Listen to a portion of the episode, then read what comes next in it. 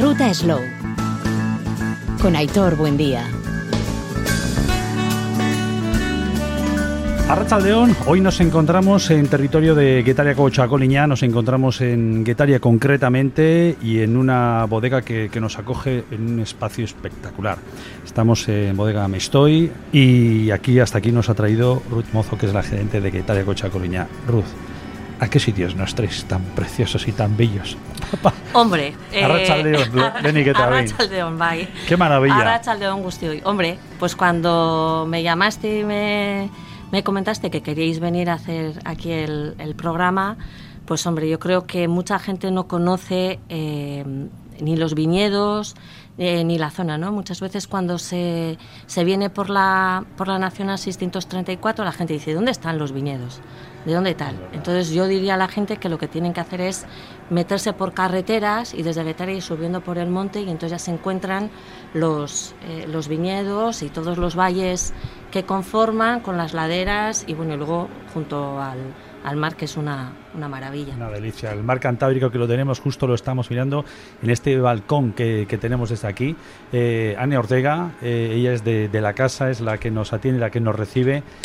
Ane, eskarrik asko zuren gatik, gracias por acogernos en, en, este espacio tan bonito, que para ti ya será habitual casi. sí, para mí es hogar, para mí es ¿Eh? casa, pero no me acostumbro, ¿eh? Siempre, bueno, bienvenidos a todos, eh, gracias por venir, para mí es un honor recibiros.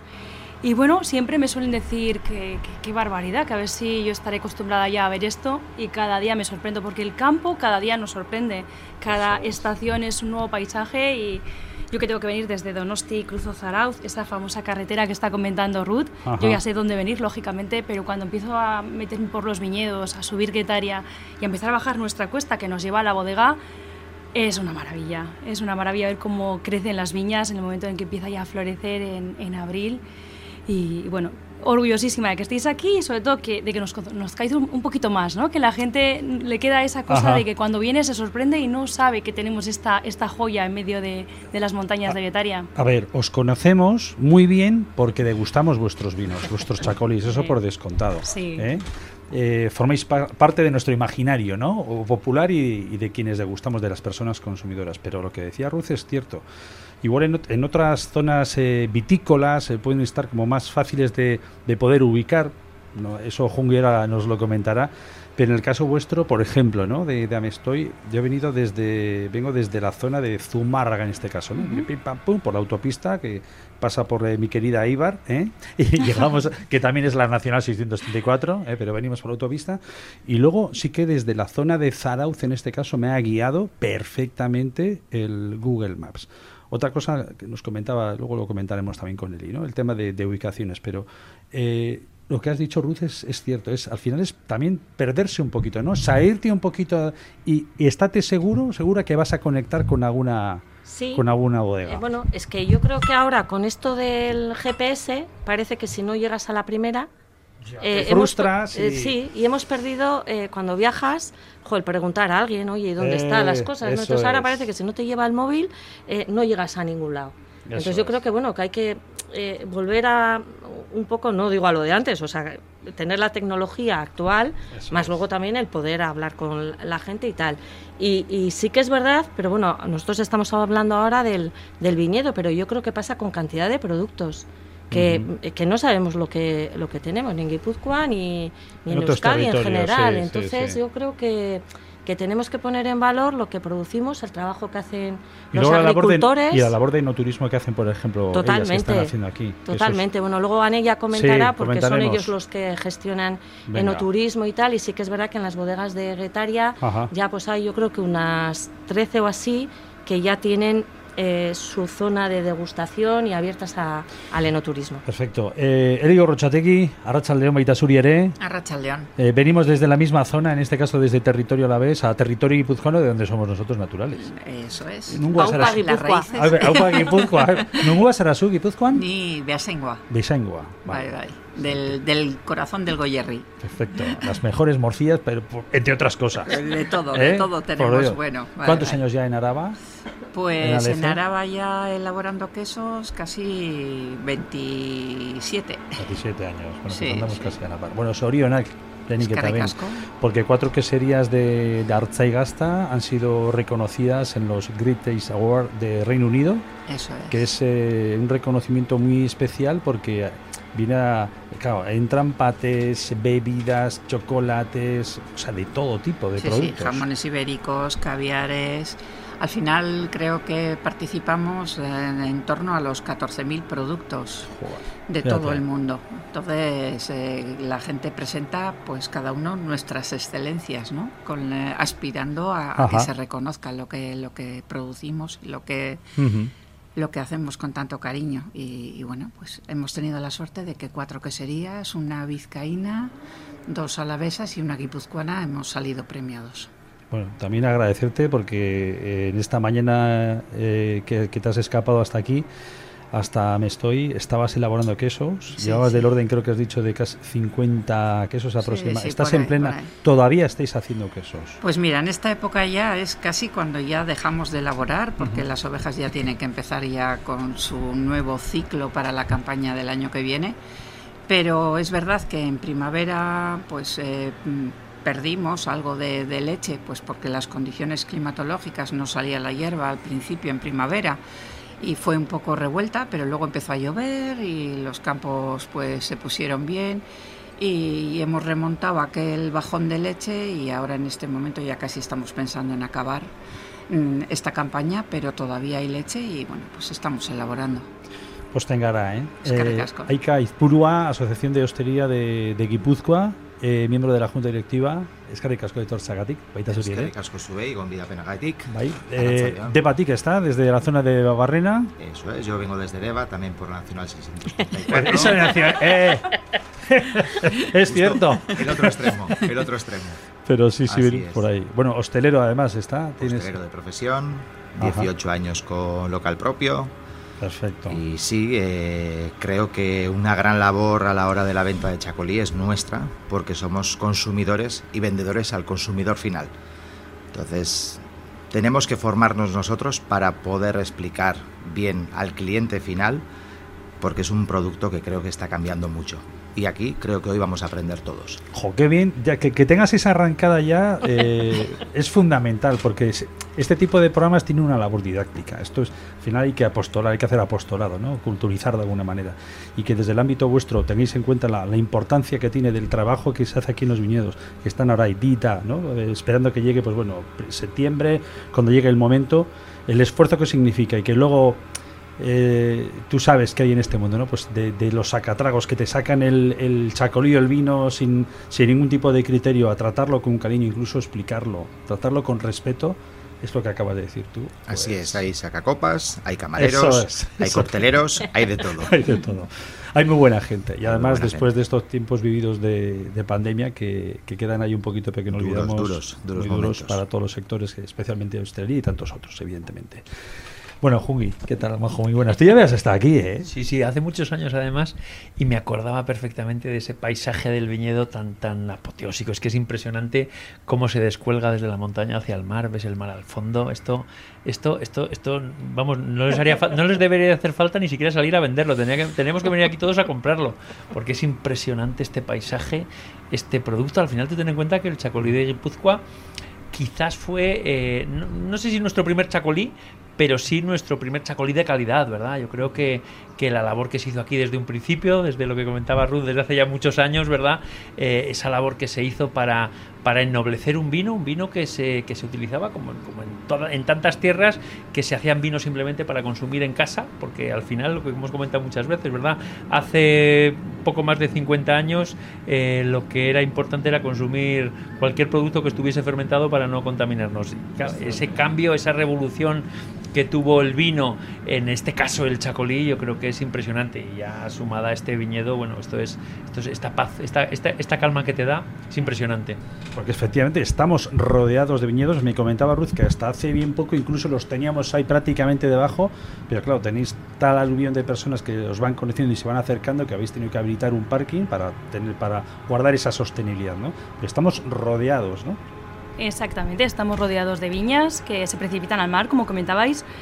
Eh, Ignacio, el dueño de la bodega Me Estoy, es la quinta generación, es una bodega ya de 1860, es una persona súper inquieta, entonces eh, esta no será la única ampliación que haga, eso estoy convencida. cada vez que le veo en silencio, tengo claro que está pensando en el siguiente paso, en el siguiente nivel.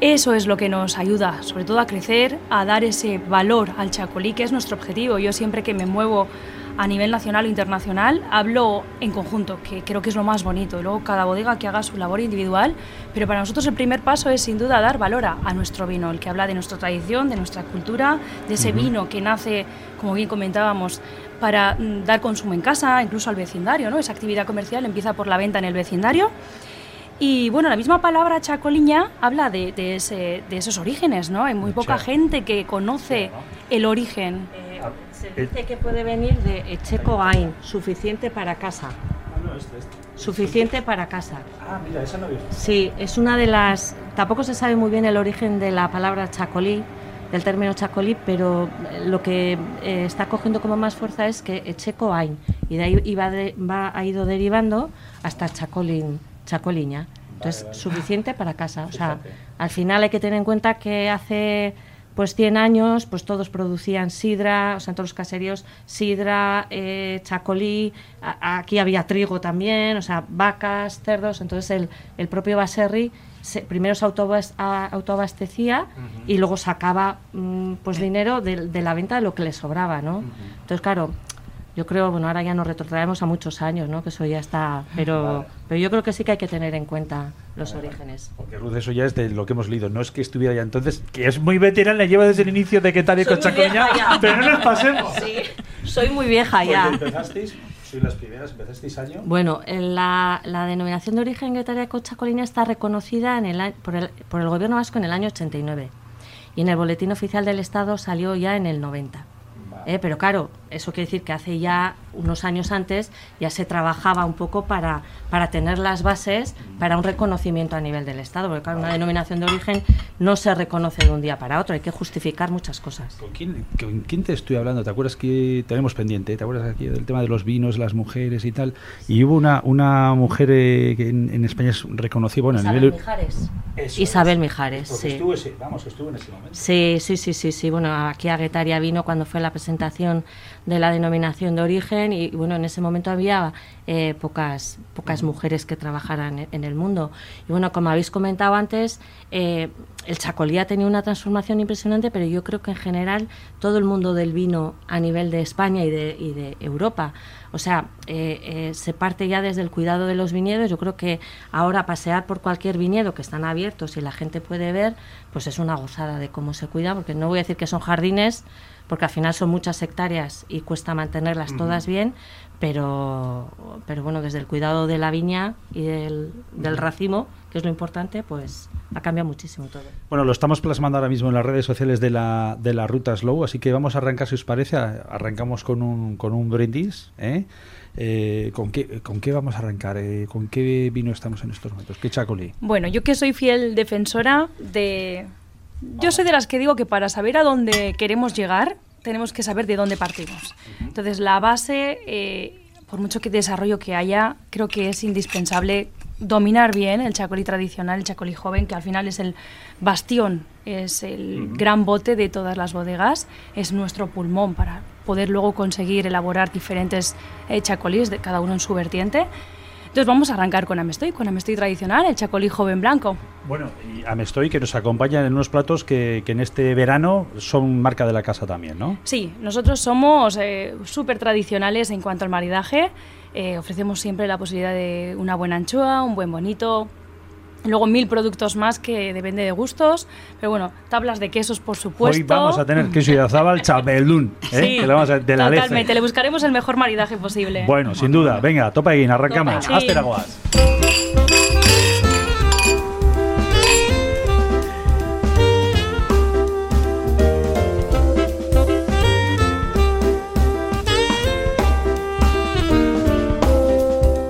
Pasamos ahora al, rosado, ¿no? Que estábamos comentando, ¿no? Mientras estamos degustando, por cierto, la, eh, ¿qué te ha parecido, Ruth, la, la anchoa esta ahumada?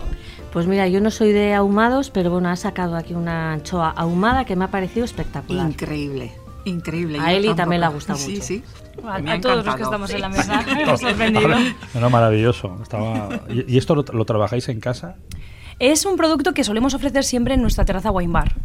tenemos diferentes productos para maridar y lo que intentamos es acogernos un poco a, diferentes paladares. Nos dimos cuenta que, curiosamente, el público americano no le gustaba o no tiene mucho amor hacia la anchoa. Y nos dio por probar con una de mayor terciado, mayor calidad y ahumada.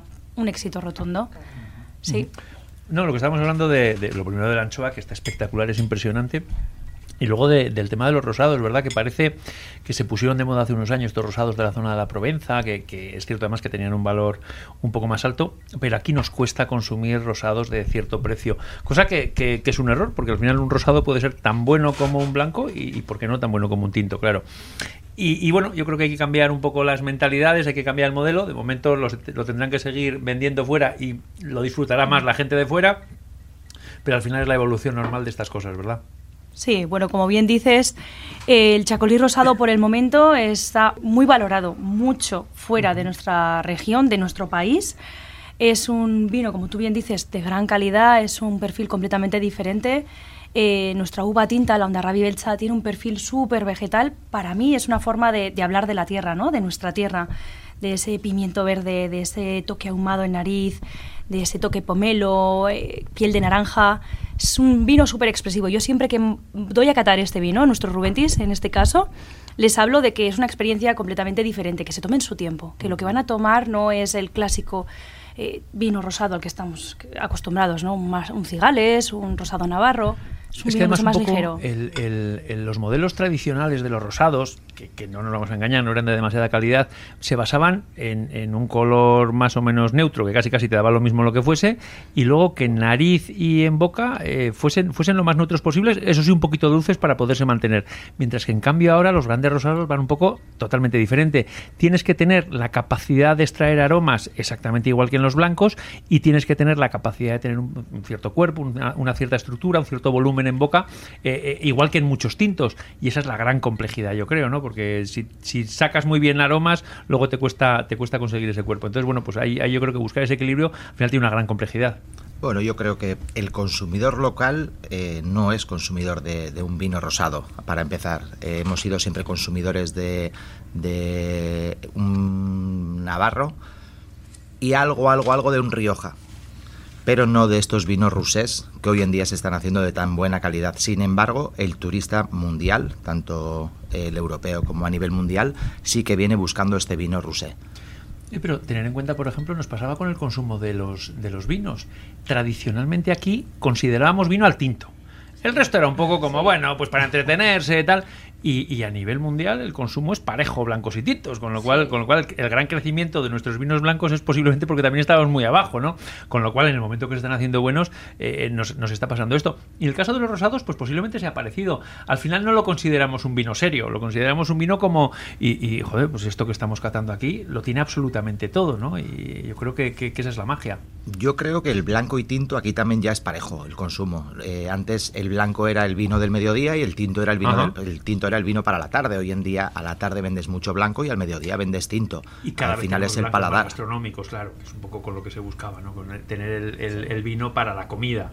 Es un poco el, éxito, yo creo que va un poco de que en los restaurantes tú te atrevas a pedir un blanco, lo mismo que pides un tinto. Parece que cuando quieres quedar bien pides un gran tinto y en este momento ya hay muchas veces que cuando quieres quedar bien pides también un gran blanco o un buen rosado, claro. Coméntanos un poquito cómo es el, rosado. Creo que no te corta justo donde ibas a comentarlo. Bueno, no, no. Bueno, estaba comentando un poquito el, lo que yo le suelo dar importancia, ¿no? Al hecho de que cuando vayan a catarlo, que presten un poquito de atención. Eso siempre lo hago con, cada una de las catas, ¿eh? con cada uno de los productos. Para mí es importante que nos tomemos un tiempo para descubrir, conocer. Yo creo que gran parte de lo que está ocurriendo en cuanto al consumo de los vinos es por lo que comentábamos, ¿no? que el blanco siempre había sido un vino denostado, un vino de poco valor. De hecho, no valorábamos pagar un cierto importe por una botella de vino blanco porque considerábamos que eran vinos de baja calidad. Con el rosado todavía estamos en esa lucha Eh, pero lo que realmente yo creo que está ocurriendo es que el cliente final está teniendo una mayor culturización. La calidad de los vinos también va increciendo. Entonces va todo de la mano, todo va en aumento, el cliente final cada vez tiene más cultura, cada vez tiene más conocimiento, los vinos cada vez se elaboran mejor. Entonces es una bola que se va haciendo más grande y gracias a ello ya hay, no hay un consumo fijo, ¿no? no hay un consumo prefijado ni por horarios ni por mercados. Bueno, para mí la muestra de, por ejemplo, La Rioja, que era una región de vino tinto a consumir 100%, y por lo que me comentan clientes que el consumo de vino blanco se ha cuatriplicado en los últimos años. Sí, pero todavía ten en cuenta que la cantidad de uvas blancas que se producen es menos del 10%, estamos hablando del 5 o el 6% aproximadamente. Pero sí es cierto que cuando se ha empezado a conseguir ese mercado, cuando han mejorado los vinos. Al final eh, tenemos que tener una cosa bien clara. El consumo del vino se está tambaleando a nivel mundial. Lo que tenemos que hacer es cada vez mejor las cosas para que la gente las valore y esté dispuesto a pagarlas. Es así de fácil. Y hablábamos de Rioja, de Chacolí, de Navarra, de cualquier zona de producción. Lo que tenemos que hacer es cada vez mejores vinos y tenemos que acostumbrar al mercado a que pague por ellos. Y es cierto que quizás el mercado que más se resiente muchas veces es el local. claro, cuando tú te estabas acostumbrado a pagar poco por una cosa local, aunque en muchos casos no fuese de demasiada calidad, en el momento que la mejoras mucho, la haces, la haces eh, realmente atractiva para un mercado internacional y consigues que la gente lo pague más, el mercado local se va a resentir, claro, pero es que a lo mejor ahí viene gente de fuera que te lo paga y no nos vamos a engañar. En Guipúzcoa tenemos el tema del turismo, que lógicamente es una proyección internacional terrible. Claro, cualquier persona que venga por aquí. Además, yo creo que antes la gente viajaba más pensando en, en ver y ahora la gente piensa más en sentir y una parte del sentimiento sin ninguna duda es la gastronomía y, por ende los vinos. Pero yo creo, bueno, e, evidentemente, pero ella lo ha apuntado muy bien. Yo creo que se ha hecho un gran trabajo, eh, tanto en mejorar la, producción de estos vinos y darles la calidad que tienen, como la de culturizar al consumidor. Y, ese trabajo se ha hecho eh, en base a, a explicarlo, a, dar a probar.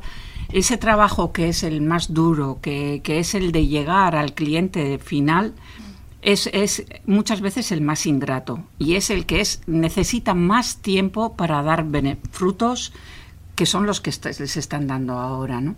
Y luego yo creo que cuando vienen y conocen, eh, ven el viñedo, ven eh, la bodega y ven eh, eh, todo lo que rodea al producto es el valor de, lo que al final están tomando en una copa. Estamos hoy aquí en esta terraza donde estoy con este día tan especial.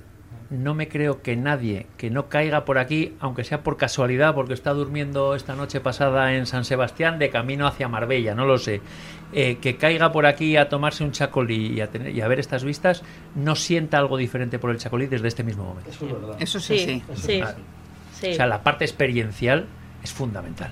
Puedes organizar autobuses o lo que tú quieras, Ruth. No, no, no, no, no. me pongáis más porque eso ya es muy complicado. Eso que lo gestionen las bodegas. Las bodegas. Eh, si todo el tema de no turismo lo gestionan las bodegas ah, directamente porque nosotros desde el Consejo Regulador no podemos para nosotros es muy complicado meternos a, concretar citas, no sabemos tampoco los horarios, ni, sus agendas, ni nada. Entiendo que hay también una ruta del vino, claro.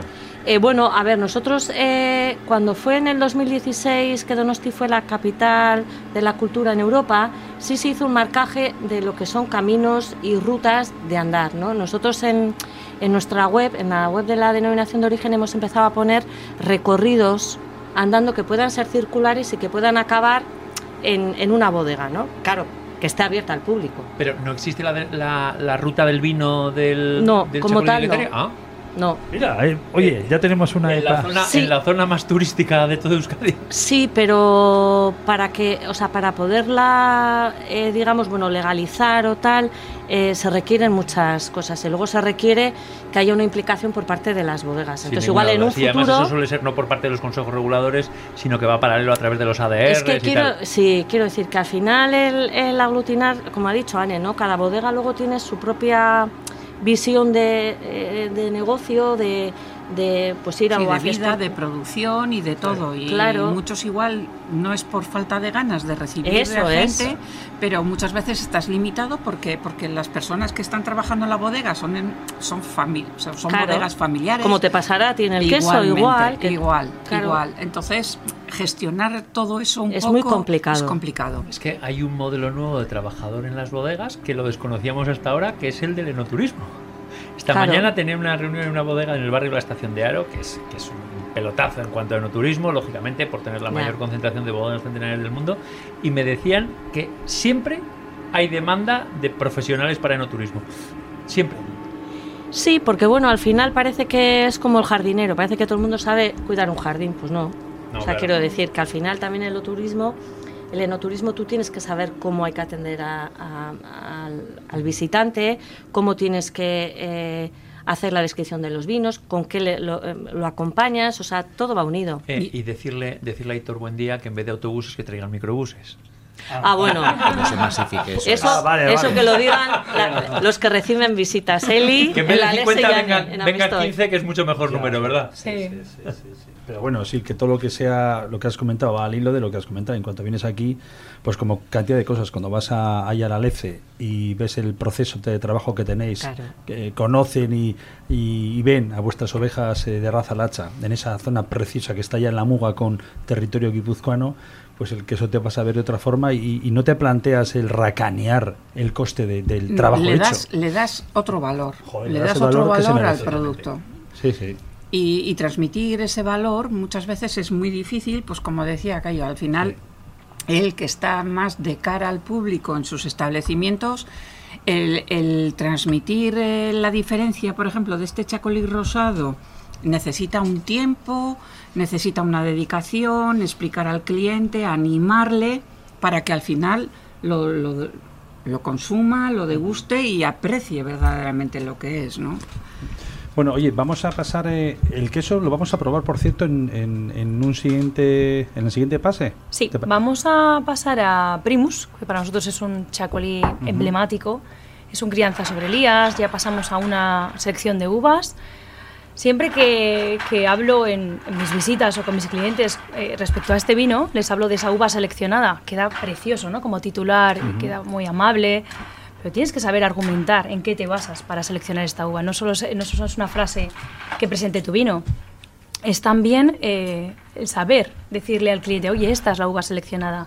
Nos basamos en análisis, en controles de madurez que para nosotros son claves. Empezamos desde el embero hasta el momento de la vendimia y esto nos habla de cada zona, cada territorio, cómo desarrolla esa uva. Y eso es lo que a nosotros nos ayuda a seleccionar esas, esos perfiles diferentes de Chacolí.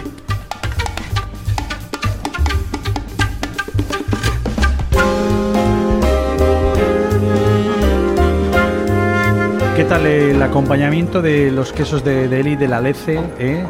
Con el rosadito. El Impresionante. No sabía que se hacían quesos azules tan ricos en la zona.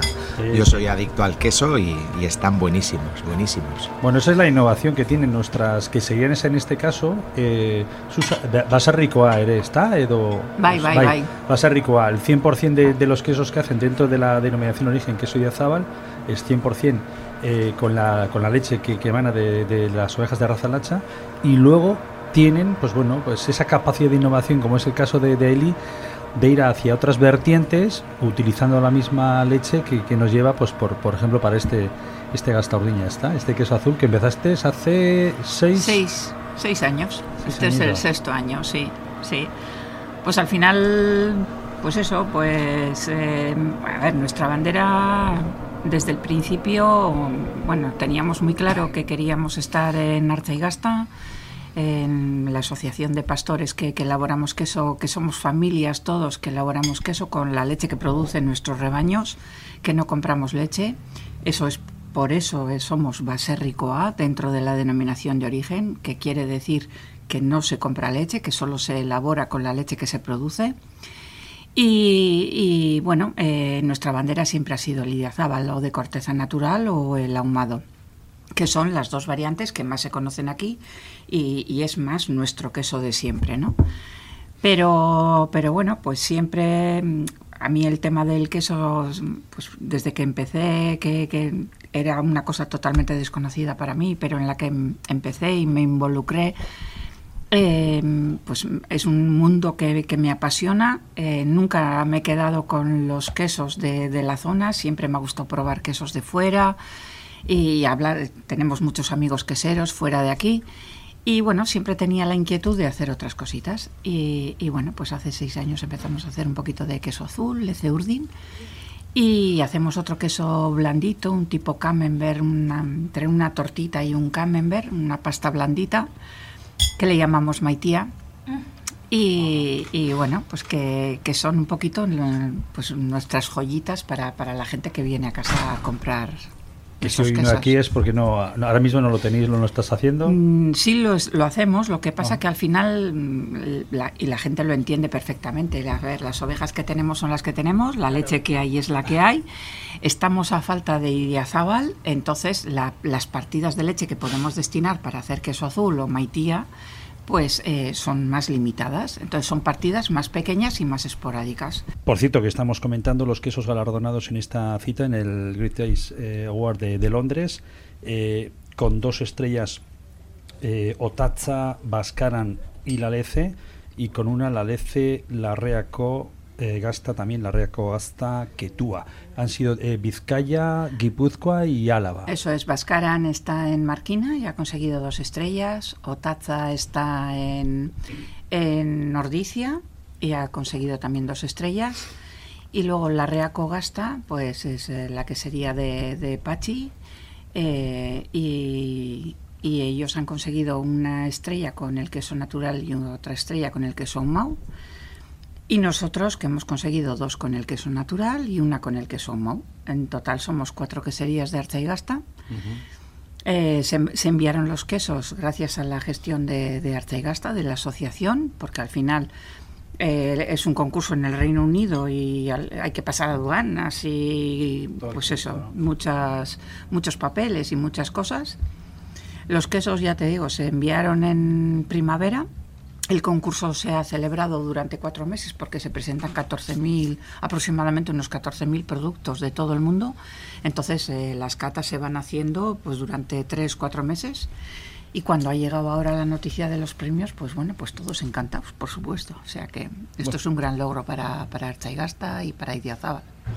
No es nuevo, porque tanto creo que Ruth decía, no sé si Ruth o yo creo que ha sido Ruth, que sí, que avisa, no, pero que fue eso hace dos o tres años, claro, es que es una secuencia de, de éxitos que estáis obteniendo, de, de reconocimientos.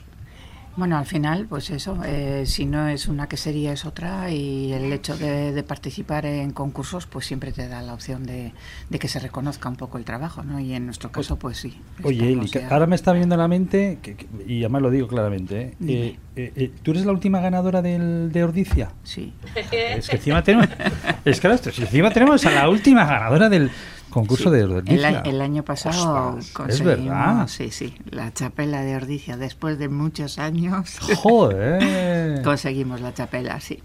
Yo, a ver, yo siempre he defendido que el, queso, como mejor se aprecia los matices de la leche, del cuajo que utilizamos y de, la hierba que, y lo que están pastando las ovejas, es el queso de corteza natural, porque es en el que se mantiene.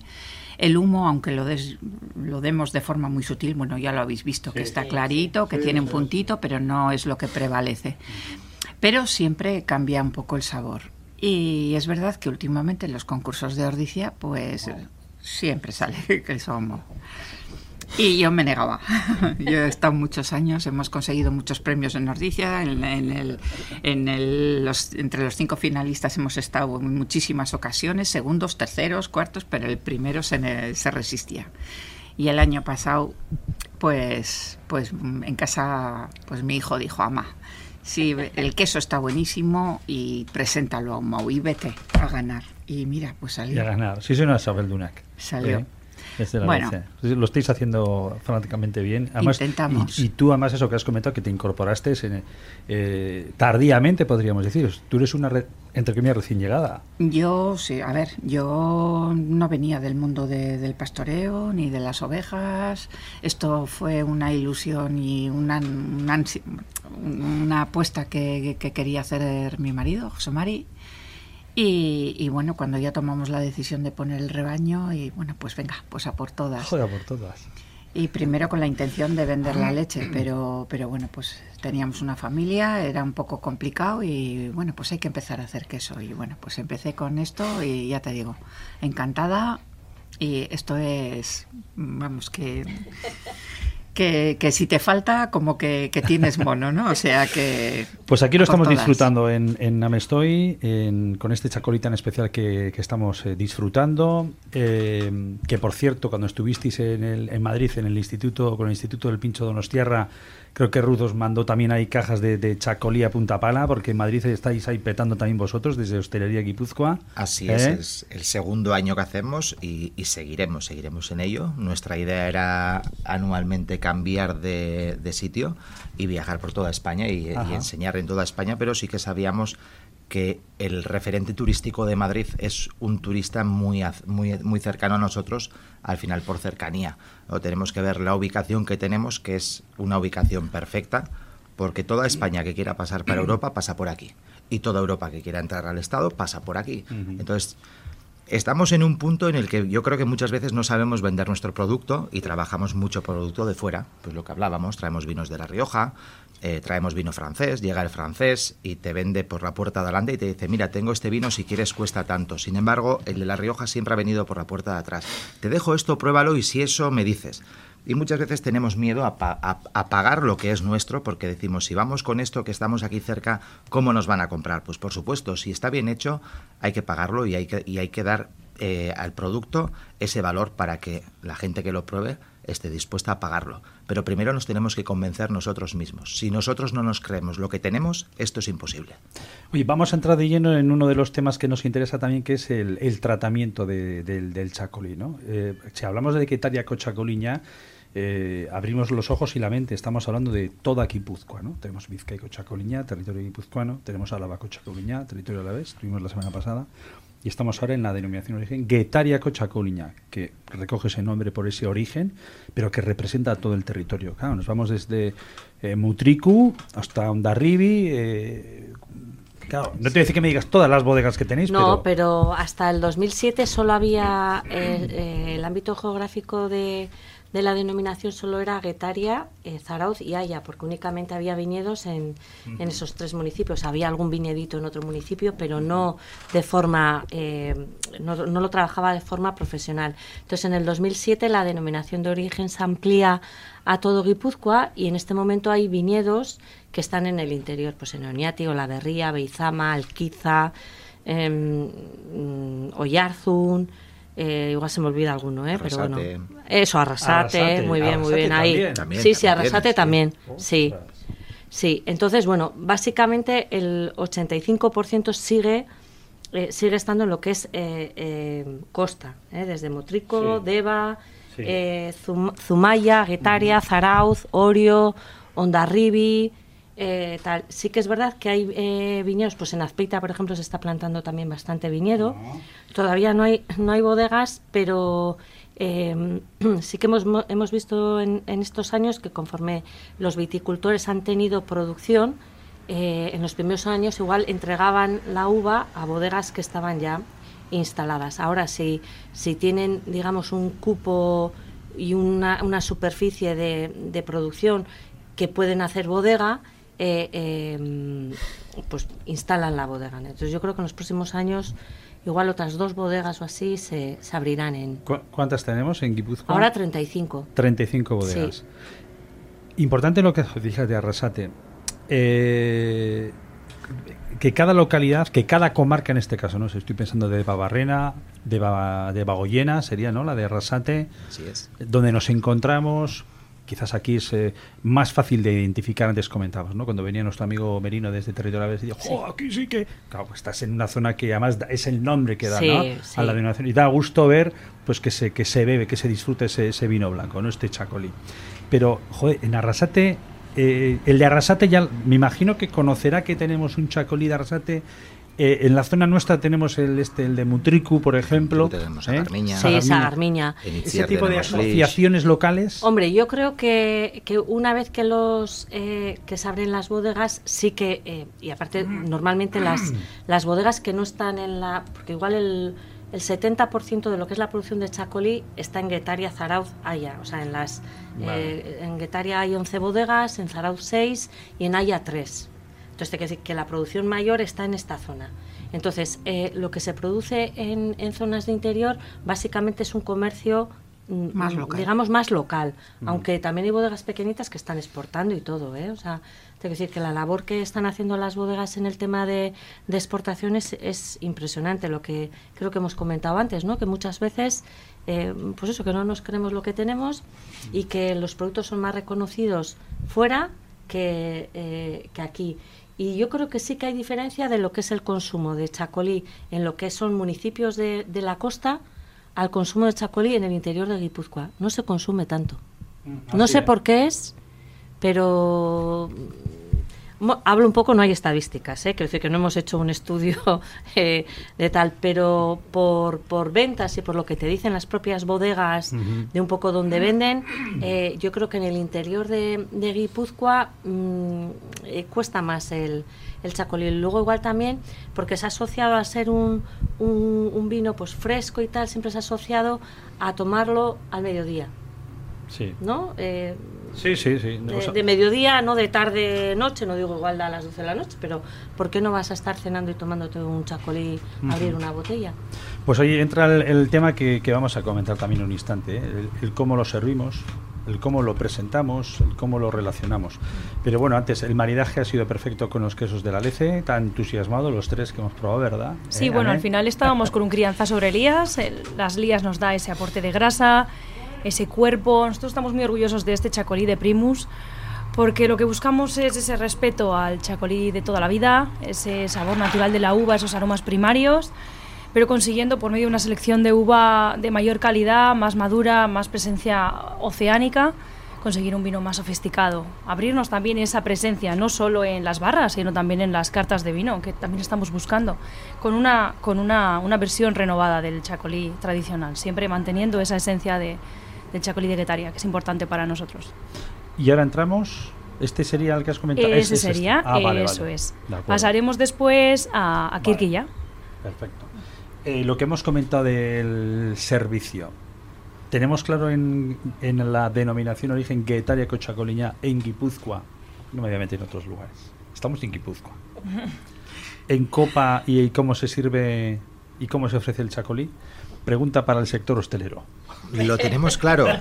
Yo sí lo tengo claro. Yo eh, creo que eh, tendré tu apoyo. Eh, ya veremos. Creo que hoy en día el chacolí no es el chacolí que se hacía antes. Antes era un vino carbonatado que apenas se cuidaba, ¿no? Comentábamos antes de dónde viene el nombre del chacolí, pues que era un vino de casa y al final consumías lo que salía y unos años salía mejor, otros años peor. Era muy cabezón, de hecho, o sea, una borrachera de chacolí suele ser peligrosa porque no te das cuenta y de un momento a otro dices, me ha pillado el carro. Pues hoy en día todo esto ha cambiado. Eh, es un chacolí que está mucho más cuidado, es un, vino muy redondo. Eh, las malas lenguas dicen que ya no se hace chacolí, que esto es un chacolí hecho para el turista y que, que no es lo mismo. Y a la hora de servicio, eh, yo opino que hay que servirlo en copa, en una copa cónica, para que el carbónico que tiene, que ya no es un carbónico añadido, no, rompe, no rompa contra, contra el recipiente. Lo mismo pasa con cafés y con muchas historias que se ponen a crear vajillas muy bonitas que a la hora de la verdad no sirven para el producto.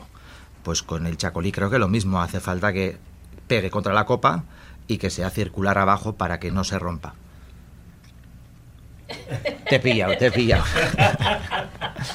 Simplemente estaba dando fe de ello. no, pero, no, no, que es curioso que, que, lo, que está muy bien que lo, que lo expliques así, porque es verdad que todavía en algunos sitios utilizan el vaso grande y lo escancian. Y hay, hay clientes que te lo piden. ¿eh? A mí a mí en vaso y, me lo escancias y me rompes. Pues bueno, y lo guerrean y lo guerrean. Si tú ¿eh? quieres, yo te sirvo así. Creo que estás estropeando un producto, pero si tú quieres, yo te lo sirvo así. Es como cuando te vienen te dicen una chuleta, pero muy bien hecha. Pues lo mismo. Eh, yo si quieres te la hago un montón y te la saco como una zapatilla, pero creo que no, eh, no, consta y no es la manera de presentar una chuleta tan hecha cuando estás estropeando un producto. Si tienes un producto malo y lo tienes que hacer del todo para que no se aprecie lo que hay, perfecto. Pero cuando estás ofreciendo un buen producto, sírvelo como hay que servir. Sí, dándole valor también, hay que darle una presencia, un valor. Yo creo que tenemos que salir un poco o sacar también a ese cliente final de la percepción de ese chacolí rústico, de baja calidad. Yo creo que ya únicamente por la presencia, aparte de los aspectos técnicos, ¿eh? ya es algo más visual, algo más social. Nosotros mismos, al no creernos probablemente lo que estábamos discutiendo ¿no? Está, durante este día, el tema de, de, dar valor a los productos externos, lo que nos llega desde fuera, y no creernos que lo que hemos tenido toda la vida tiene un valor enorme siendo bien trabajado. Y eso parte del conocimiento de, nuestra tierra y de nuestra propia uva, que hasta hace pocos años realmente no existía. Yo creo que ahora el Chacolí está en ese punto de desarrollo, en ese punto de su máximo apogeo que va a llegar a, a, ser ese vino perfecto y redondo que, que, es lo que cada bodega está buscando. Pero eso va parte de, de, de estudiar nuestro campo ¿no? y, de, y de la propia variedad de la Onda Rabi que en nuestro caso es, es nuestra reina del campo, la, la Belcha y la Suri. Yo creo que también tiene mucho que ver con, con, ese cambio quizás en el modelo de los chacolís, donde hemos pasado del vino de aperitivo y al vino mucho más gastronómico, eh, donde ha crecido en, en, en todas las áreas y, y, yo creo que es lo que le hace realmente importante. ¿no? Al final yo creo que los vinos más importantes son los que no solamente te sirven para tomar un aperitivo, sino que te sirven para comer. Yo creo que ahí es un poco en el momento en el que está el chacolí ahora. Y sí es cierto que, que incluso a nivel de modas, ahora la gente busca vinos distintos distintos, de variedades eh, también diferentes, eh, de producciones muchas veces más pequeñas, en zonas también eh, con, con, un marcado paisaje, porque yo creo que el tema del enoturismo, que lo hablábamos antes, tiene mucho que ver un poco con, el afianzamiento de, las marcas de calidad en el mundo del vino. Yo creo que el Chacolí lo tiene todo para, para estar en ese punto donde se encuentra.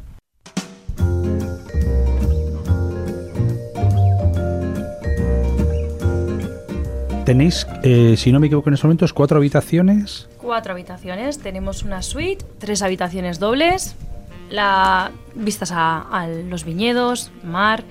Lo que buscamos es abrir las puertas de la bodega, que sea una herramienta para introducir a esa gente en nuestra cultura, no solo del vino, la cultura vasca, en nuestro paisaje, en la forma en la que entendemos nosotros el producto vasco también, y, y que se sienta como en casa. Para nosotros es darles un remanso de paz, aprovechar y, y, esta vista que tenemos y poder compartirla con los demás. Porque es que sé es que, que, suena muy repetitivo, pero es que realmente es una joya y somos muy conscientes de ello, de, del emplazamiento en el que estamos y poder compartirlo, yo estoy segura de que ningún cliente se va aquí como si nada después de haber visto, visto esta, estas vistas. Esto, esto es una jornada antiestrés.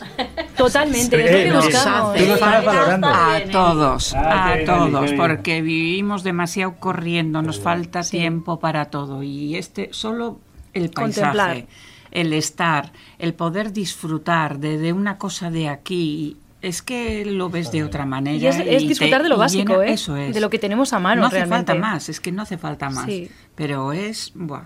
Bueno, esto me sirve Increíble. para invitaros, por supuesto, a todos los que estáis en la mesa a que fuera de esta jornada tan bonita como la de hoy, que vengáis siempre que queráis. O sea, las puertas de Amestoy están completamente abiertas. No sabíamos, no, no, sabíamos. No, lo que acaba de decir. no sabíamos dónde estabais, pero ahora ya hemos aprendido. ¿eh? Me bueno, alegro, me alegro, es la clave. Toda nuestra audiencia de la ruta lo toma muy buena nota, lo estamos plasmando en redes sociales, eh, lo estamos emitiendo en Radio Euskadi. En este ambiente festivo también que tenemos ya, que recoge el testigo Donostia de, de Vitoria Gasteiz, y en un mes de agosto que se presenta ilusionante, eh, hemos estado estos días además hablando con el sector, con el ámbito de turismo del gobierno vasco, con Euskadi Gastronómica, de la que me imagino formáis eh, parte dentro de, de, todo lo que conlleva. Y bueno, se nos presenta un otoño.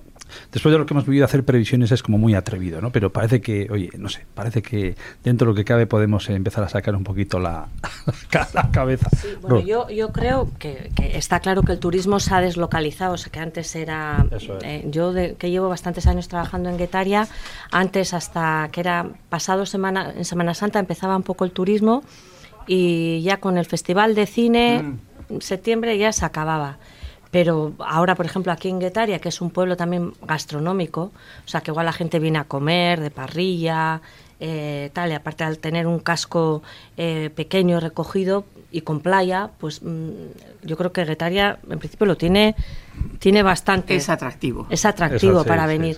Entonces sí que se nota que a lo largo de todo el año hay, hay visitas.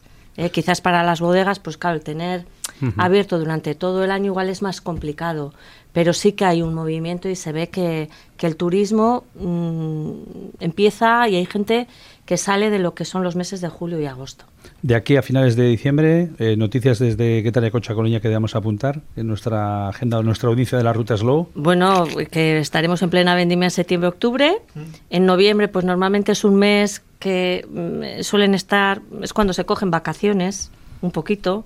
Que hay que descansar. Hay que descansar, sí, porque luego la gente yo creo que no se da cuenta del trabajo que hay en, en el viñedo. Dicen, va, es recoger la sí, pero bueno, ahora vemos los viñedos cubiertos, los parrales, pero luego en otoño se ponen amarillos. Eh, luego viene la poda, eh, viene el atado de la viña. O sea, hay mucho trabajo en campo. Aika, por la parte vuestra de hostelería de, Guipúzcoa, eh, estáis en una fase muy interesante de, formación, de lo has comentado antes, ¿no? de educación dentro del propio sector, de quienes están al otro lado de la barra, de la hostelería, del sommelier. ¿Cómo, cómo estáis ahora de aquí a lo que queda de año? Bueno, todavía nos quedan unos, unos cuantos proyectos para, para, terminar el año. Este año nos toca eh, preparar el concurso de salas de Euskadi. Eh, pero sí que os pediría a las denominaciones de origen que podríamos trabajar en conjunto, más que nada para que se nos haga llegar información, estos quesos que hemos probado. Yo desconocía esta creación de queso azul aquí mismo, entonces para llegar al cliente final, o sea, al hostelero que luego es el que va a llegar al, al cliente final y que podamos vender lo que es el producto nuestro, el de nuestra tierra y que demos valor a lo, a lo que es nuestro. Entonces comentábamos pues que llegas a una barra y lo primero que se sirve es un rueda, que no ofreces un chacolí o no ofreces una sidra de aquí. Pues muchas veces es la guerra esa que luego decíamos, eh, La Rioja ha aumentado mucho lo que son los blancos. Pues ese aumento de blanco de La Rioja yo creo que viene mucho a raíz de que hemos ido a buscar un rueda barato y el cliente ha dicho, bueno, eh, vas a, pides un rueda y de un rueda a otro hay un abismo. Entonces han dicho, vamos todos a cambiar y se ha cambiado al Rioja Blanco. Entonces vamos todos a cambiar y vamos a vender primero lo nuestro, vamos a ofrecer lo nuestro y cuando seamos capaces de vender lo nuestro y nos falte y no tengamos producto nuestro, ya compraremos fuera. pues nos quedamos, con esa, nos quedamos con esa copla. Genial, lo has explicado perfecto. Eli, que te agradecemos enormemente que te hayas acercado a, aquí a Zaguetaria, a este lugar tan impresionante en el que estamos. me habéis dado la oportunidad de conocer este sitio, eh, encantada. Y de relajarte, que lo has dicho tú muy bien, ese antiestrés. ¿eh?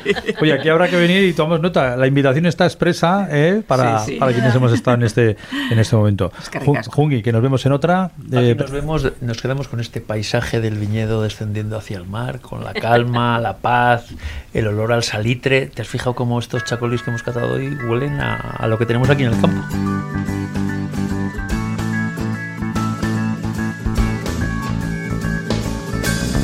Cerramos con un último chacolí de, de Amistoy. Cerramos con un barrica de roble francés. Queríamos salir aquí un poquito del estigma que, que persigue al chacolí, ¿no? Siempre como vino joven, que es el clásico es el chacolí que conocemos todos, el chacolí de, la tradición, pero Ignacio siempre en su mente inquieta ha querido sacar el máximo provecho a, a Ondarrabi y basándose en su acidez, basándose en, que ya nos habla de que puede hacer grandes crianzas durante muchísimo tiempo, tiene una vida muy larga, nos habla de ese potencial de guarda eh, empezó a elaborar en el año 2015 un, vino, en, un chacolí en, homenaje a su familia. Se llama Quirquilla, es un barrica de roble francés y lo que buscamos es crear un producto más complejo, más maduro, toques ahumados, aprovechando esa uva que, que madura un poquito más, que nos alcanza esos 12 graditos.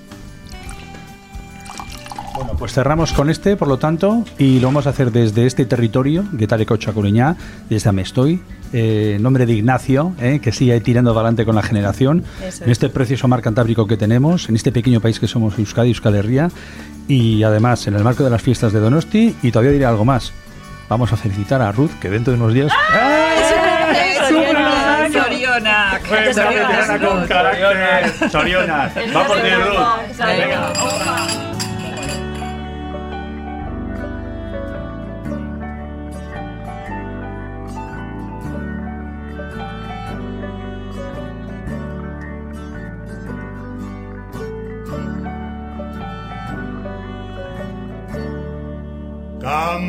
Camarero. Señor, camarero. Señor, ¿qué hay para hoy? Señor, un buen menú. Solo mi asado con patatas fritas, sesos huecos, hígado, liebre chateaubriand. Solo millo asado con patatas fritas, sesos huecos, hígado, liebre chateaubriand. Sopa de albondiguillas, caldo de tortuga, sopa húngara, consomé de almejas, gran cocido parisien, huevos al gratén. Sopa de albondiguillas, caldo de tortuga, sopa húngara, consomé de almejas, gran cocido parisien, huevos al. Tenemos pollo asau, asau, asau, asau, con ensalada, buen menú, buen menú, señor. Tenemos pollo asau, asau, asau, asau, con ensalada, buen menú, buen menú, señor. Frescos calamares, gallo, pescadilla, pescadillas, salmonetes, salmonetes, bacalao, la vizcaína, atún, besugo, almejas, pochas, sábalo, lango, al América, y faisán relleno, pavo, asau, asau, asau, asau, asau, asau, asau, asau, pavo, asau, asau, asau, con ensalada, buen menú, buen menú, señor, tenemos pavo, asau, asau, asau, con ensalada, buen menú, buen menú, buen menú, señor. Frito de espinacas, berenjenas fritas, habichuelas, frijoles y tortilla al ron. Frito de espinacas, berenjenas fritas, habichuelas, frijoles y tortilla al ron. Crema, tocino de cielo, mazapán, natilla, hojaldre, francispan, flan de avellanas, frutas, queso, roquefort y también gruyère.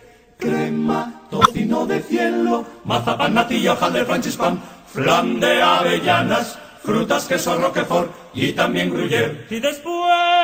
Y después... Buen helado. Buen helado. Y café. Y café. Buen provecho le haga usted. Buen provecho.